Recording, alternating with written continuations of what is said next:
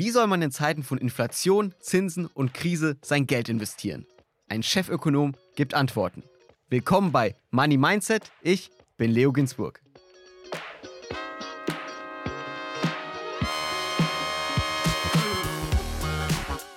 Disclaimer. Die Inhalte dieses Podcasts beinhalten keine Kaufempfehlung der Redaktion. Aktien, Kryptowährungen und Investments sind grundsätzlich mit Risiko verbunden.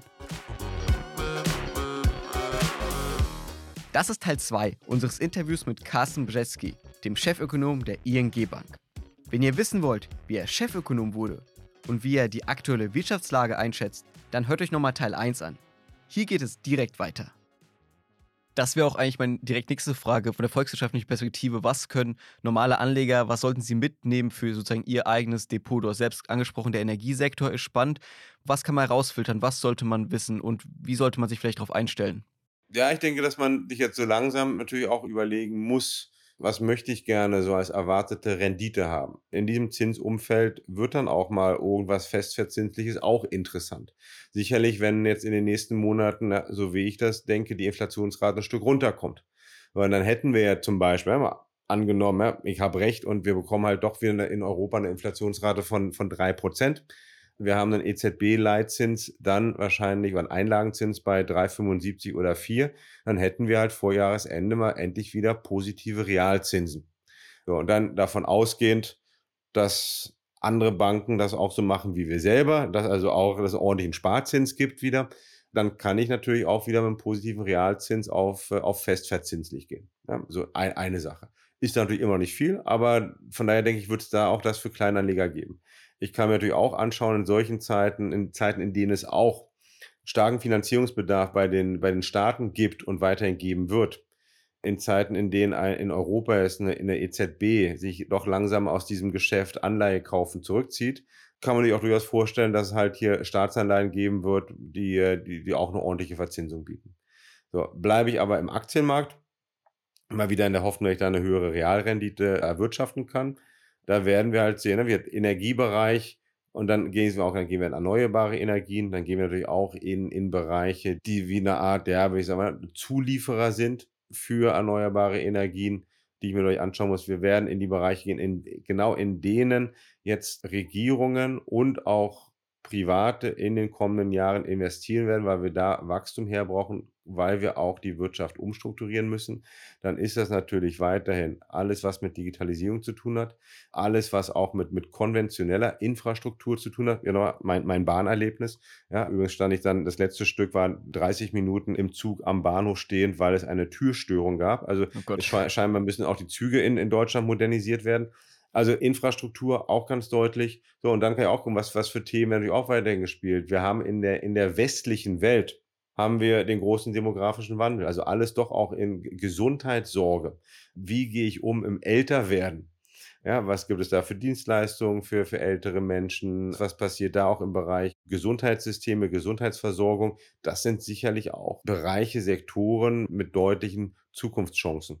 Wir haben jetzt viel über den Westen gesprochen. Wie ist so deine Einstellung zu Themen wie China? Also wie wichtig wird China jetzt noch weiter für unsere Wirtschaft, für, für den Aktienmarkt? Was ist deine Meinung dazu? Die Bedeutung Chinas schwächt sich jetzt ein klein bisschen ab, aber kommt von einem extrem hohen Niveau.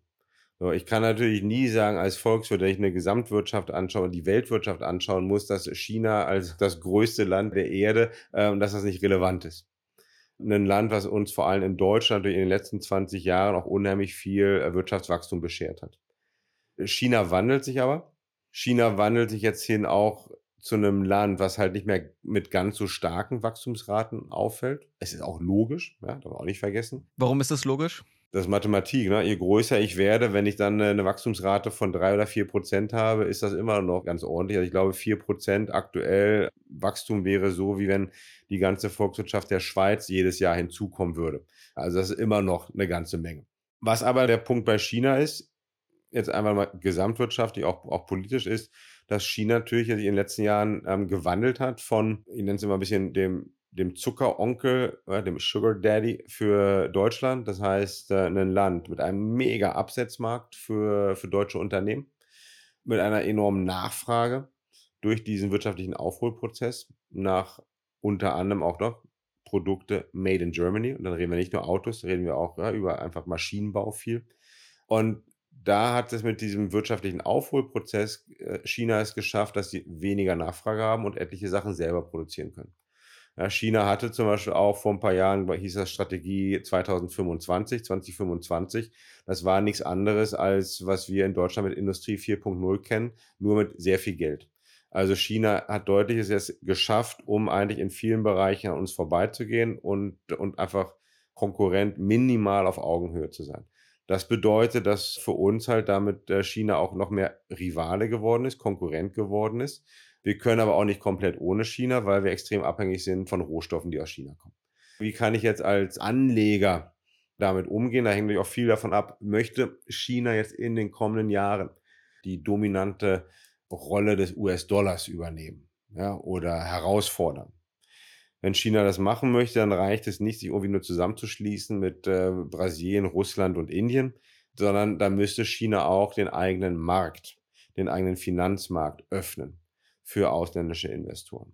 Ja, das wäre natürlich dann auch, okay, dann, dann kann das immer noch interessant werden, weil das chinesische Wirtschaftswachstum würde es auch in den kommenden Jahren halt langsam runterkommen, aber wir werden immer noch ein Wirtschaftswachstum von drei bis vier Prozent haben.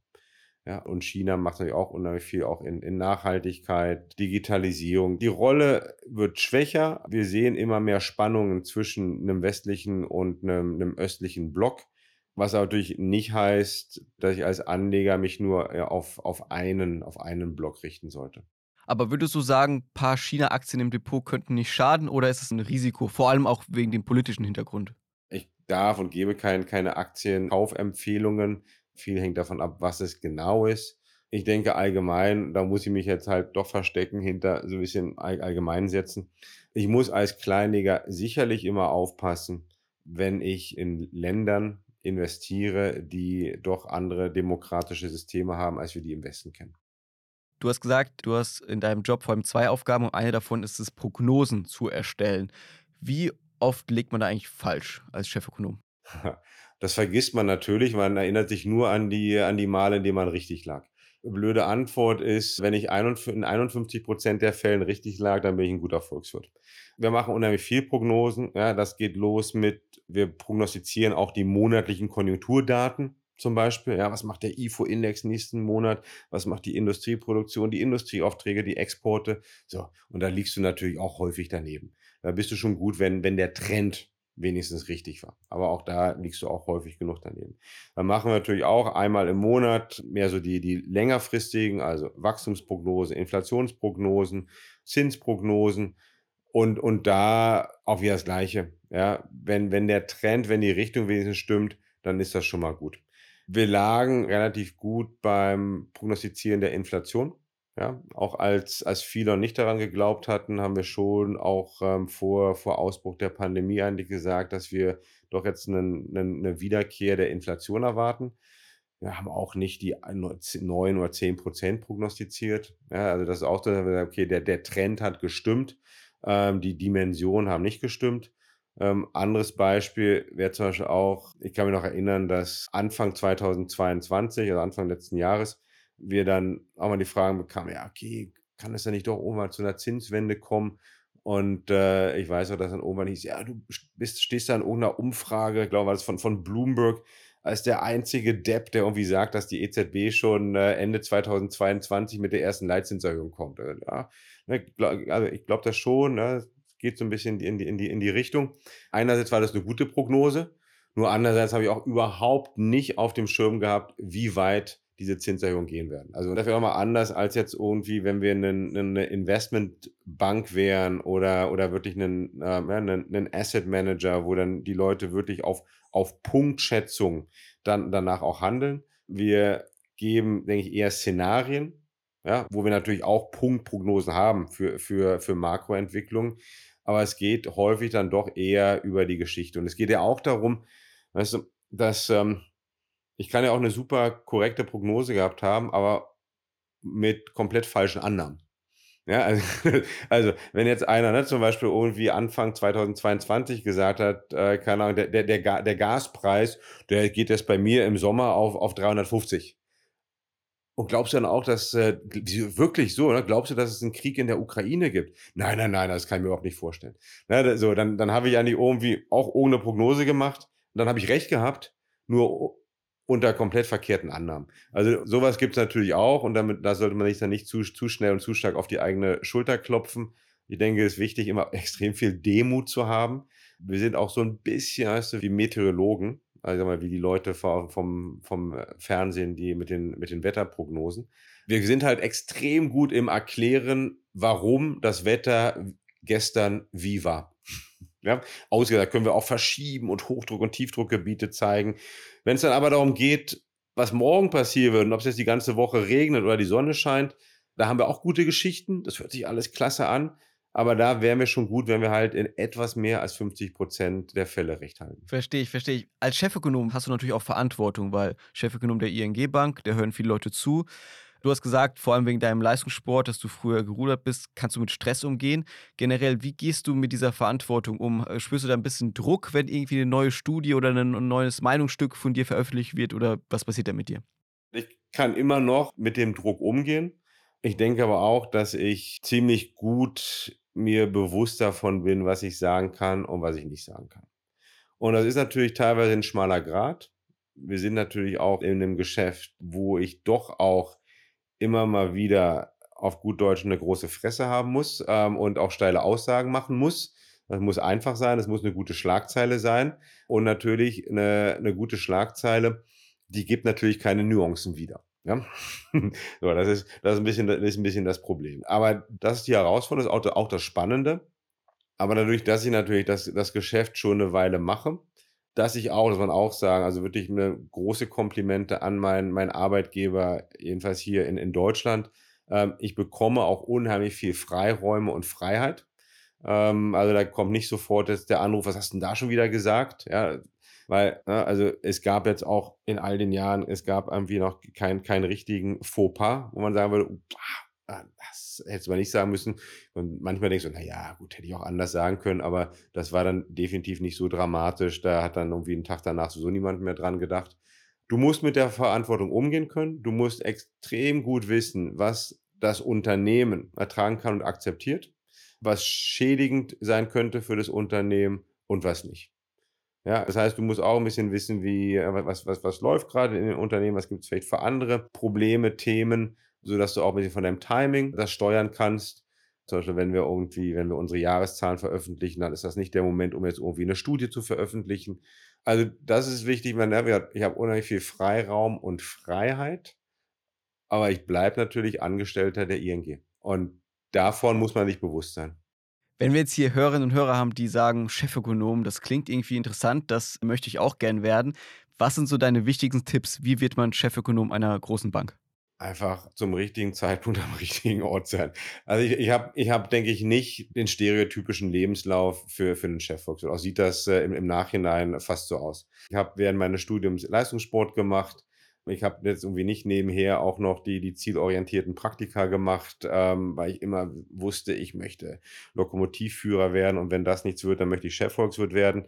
Ich bin über die Liebe in die Niederlande gekommen und habe da dann eigentlich, äh, ich glaube, irgendwie 50 Bewerbungen geschrieben und bin dann per Zufall bei einer anderen Bank kurz gelandet ähm, in einer volkswirtschaftlichen Abteilung, habe da eigentlich dann da reinschnuppern können. Das hat mir Spaß gemacht bin dann wiederum als, als deutscher niederländischer Beamter geworden beim Finanzministerium, war dann für die Niederlande bei der Europäischen Kommission und hatte dann nach acht Jahren nationaler und europäischer öffentlicher Dienst auch so einen guten Hintergrund und Erfahrungsschatz aufgebaut, ja, als Europa-Experte, als Deutschland-Experte, als jemand, der Geldpolitik versteht, der aber auch äh, europäische Politik versteht, dass als ich dann in die Privatwirtschaft gegangen bin, dann wieder zurückgekehrt bin, also zu einer Bank, zur ING, damals noch in Brüssel, ich auch das Glück hatte, Glück in Anführungsstrichen, dass es Finanzkrise gab. Also auch das hatte, war wieder, das war wirklich einfach der, der richtige Mann am richtigen Platz zum richtigen Zeitpunkt. Und dann kam dann irgendwann danach dann mal der, der Ruf aus, aus Deutschland, um äh, um für die ING in Deutschland eine volkswirtschaftliche Abteilung aufzubauen. Also mein Tipp ist eigentlich, macht euch nicht zu einem großen Kopf. denke, alle Leute, die jetzt unter in, in der Generation, es gibt Möglichkeiten noch und nöcher. Wir haben demografischen Wandel, wir haben Fachkräftemangel. Versucht, dann kommen wir jetzt eigentlich zum Einstieg zurück.